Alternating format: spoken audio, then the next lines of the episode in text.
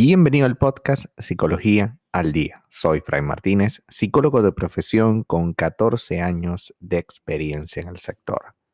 Como pudiste ver en el título de este episodio, hoy vamos a hablar un poco acerca de los tipos de mentira. La mentira tiene mil caras y sobre todo mil finalidades o para qué se hace, ¿no? A veces se representa como un enorme obstáculo que debemos reconocer o como un as bajo la manga que salva la situación de un gran desastre. Sin embargo, pues, como sabemos, existen muchos tipos de mentiras y hoy vamos a hablar de alguna de ellas, ¿no? Sobre todo para que estés claro que em, esto que ocurre esta falsificación de la verdad tiene mucho que ver con no enfrentar las situaciones o por qué no queremos enfrentar las situaciones. Básicamente empieza por ahí.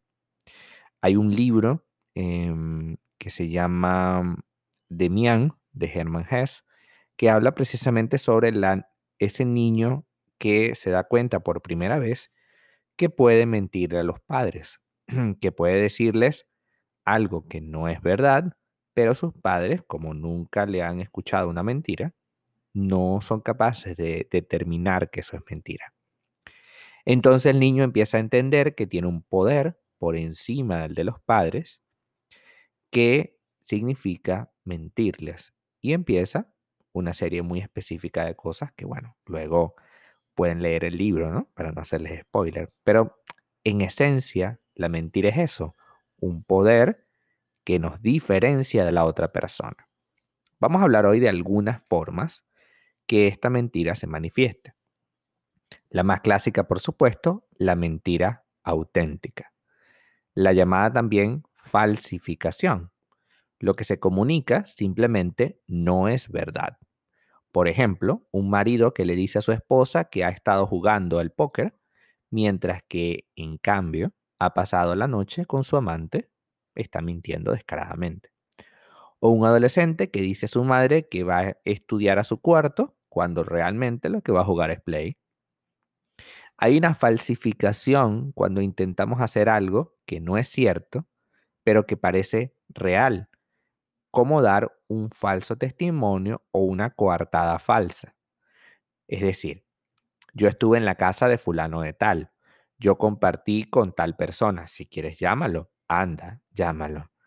Pero claro, con la idea de que tú no lo hagas, ¿no? De que, ah, no, bueno, está bien, si tú dices que estás con fulano, pues yo te creo. Eh, en este caso, todo lo que nos dice es absolutamente falso. Voy a estudiar al cuarto, no lo hace.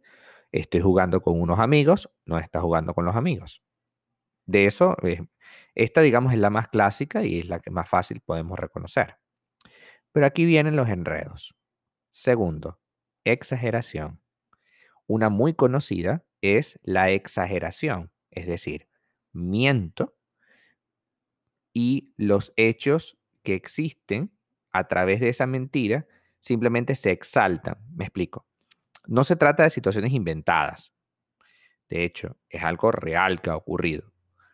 Pero se puede mostrar algo más exagerado con algún fin de manipulación. Por ejemplo, se puede mostrar eh, que se está más enfermo de lo que en realidad se está para llamar la atención de tu pareja. A veces la exageración se utiliza como una táctica para desmontar una acusación. Por ejemplo, si un empleado es acusado por el jefe de ser demasiado lento, puede replicar sarcásticamente diciendo, es verdad, él no hace nada, él es muy lento, demasiado lento, tan lento que todavía no ha entendido ese, eh, ese empleado que tú le estás diciendo eso. Es decir, a través del sarcasmo y la exageración, se hacen la víctima. Cuidado con eso porque esto es muy común. Exagerar significa también que yo eh, creo todo un teatro alrededor de, lo que me estás diciendo, creo todo un show y claro, como es tan exagerado y absurdo, eh, a veces puede desmontar lo que hacemos, ¿no? Dice, bueno, está bien, o sea, yo te dije que fueras a jugar al cuarto, pero, pero bueno, o sea, haz la tarea, ¿no? estudia. Sí, claro, yo siempre estudio. Yo no sé por qué tú dices que yo juego apenas, apenas una hora juego en el play. Apenas una hora. la mayoría de las veces no es una hora.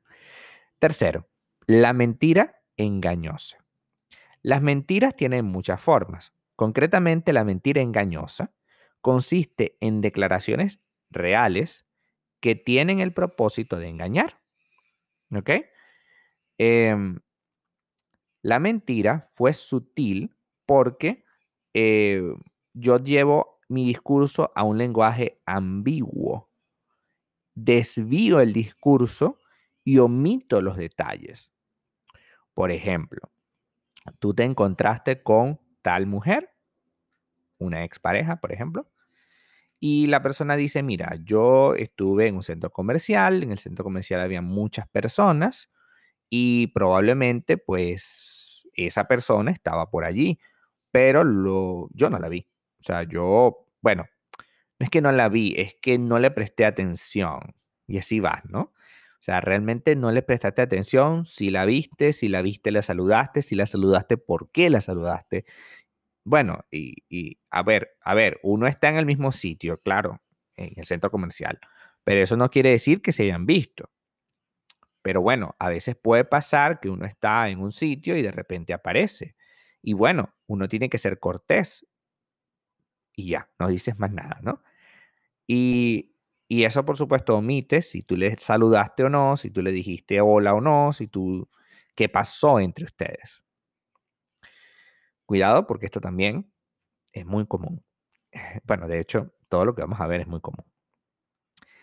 La mentira utilitaria en este caso, la mentira utilitaria se utiliza para controlar una situación que incomoda, es decir, una mentira que se dice por razón puramente egoísta, para aprovecharse o para evitar una molestia o un castigo.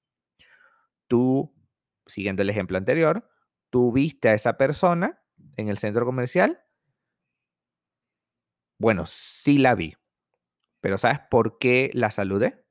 porque me tienes cansado de tus celos. Porque me dije un día, bueno, yo necesito hacer lo que quiera, porque yo tengo que evaluar mi relación.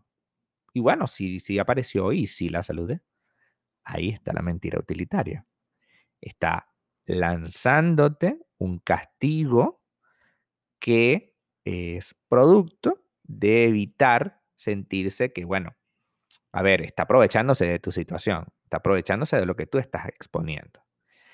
Mentira compensatoria.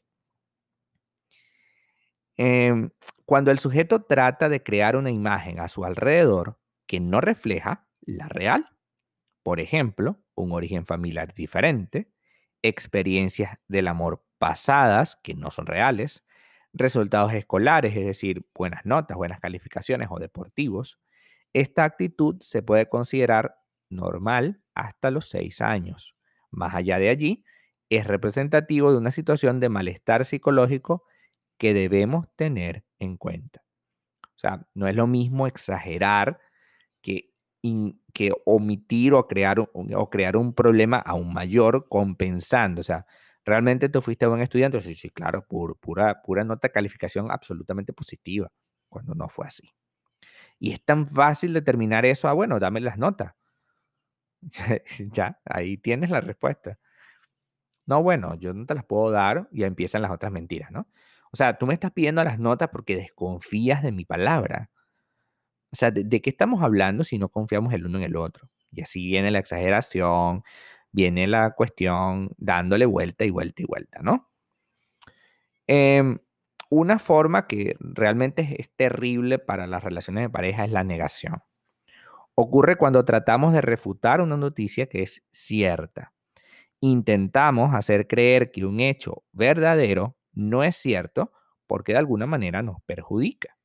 Por ejemplo, en el caso de adolescentes pueden afirmar que no han hecho un examen cuando sus padres les pregunten si lo han hecho. ¿Hiciste el examen hoy? No.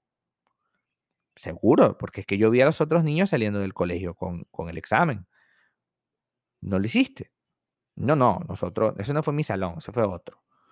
Y es tan fácil descubrir esa mentira, simplemente yo voy al sitio mañana y pregunto.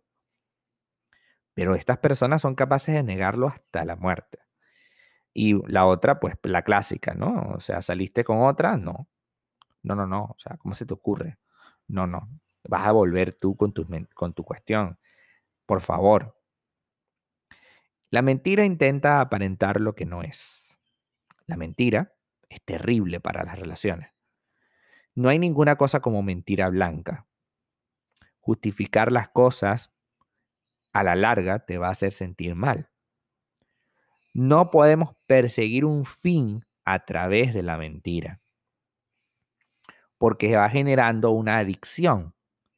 La mentira tiene el propósito de alejarnos de la realidad. Le quita la, el halo entre ustedes de confianza. Transmites una sensación absolutamente incómoda para quien recibe esa mentira. Si eres un mentiroso, tienes que darte cuenta de que esa vida no te sirve. No te sirve. ¿De qué te sirve estar ahí? Si, si te han mentido constantemente en la relación, pregúntate exactamente lo mismo. ¿De qué te sirve? ¿De qué te sirve tener una pareja que todos los días te inventa algo nuevo? Que todos los días pone una excusa y que no es capaz de darte lo que necesitas. La vida no se compone de eso. La verdad, aunque duela, es mucho más lógica para trabajar con eso. La verdad te va a proporcionar una diferencia absolutamente radical entendamos que la verdad es lo que realmente te hace un hombre libre, una mujer libre. Digamos siempre la verdad. Sí, me la encontré, sí, pasó algo, y asumo las consecuencias, porque yo hice algo indebido. Sí, presenté el examen, sí, saqué baja calificación y asumo las consecuencias de mis actos, porque de eso se trata la vida, asumir, asumir y pagar porque todo tiene un precio. Hasta acá nuestro episodio del día de hoy. Muchísimas gracias por quedarte aquí hasta el final.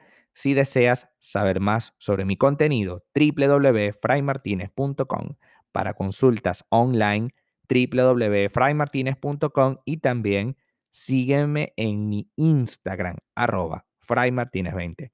Muchísimas gracias y hasta el próximo episodio.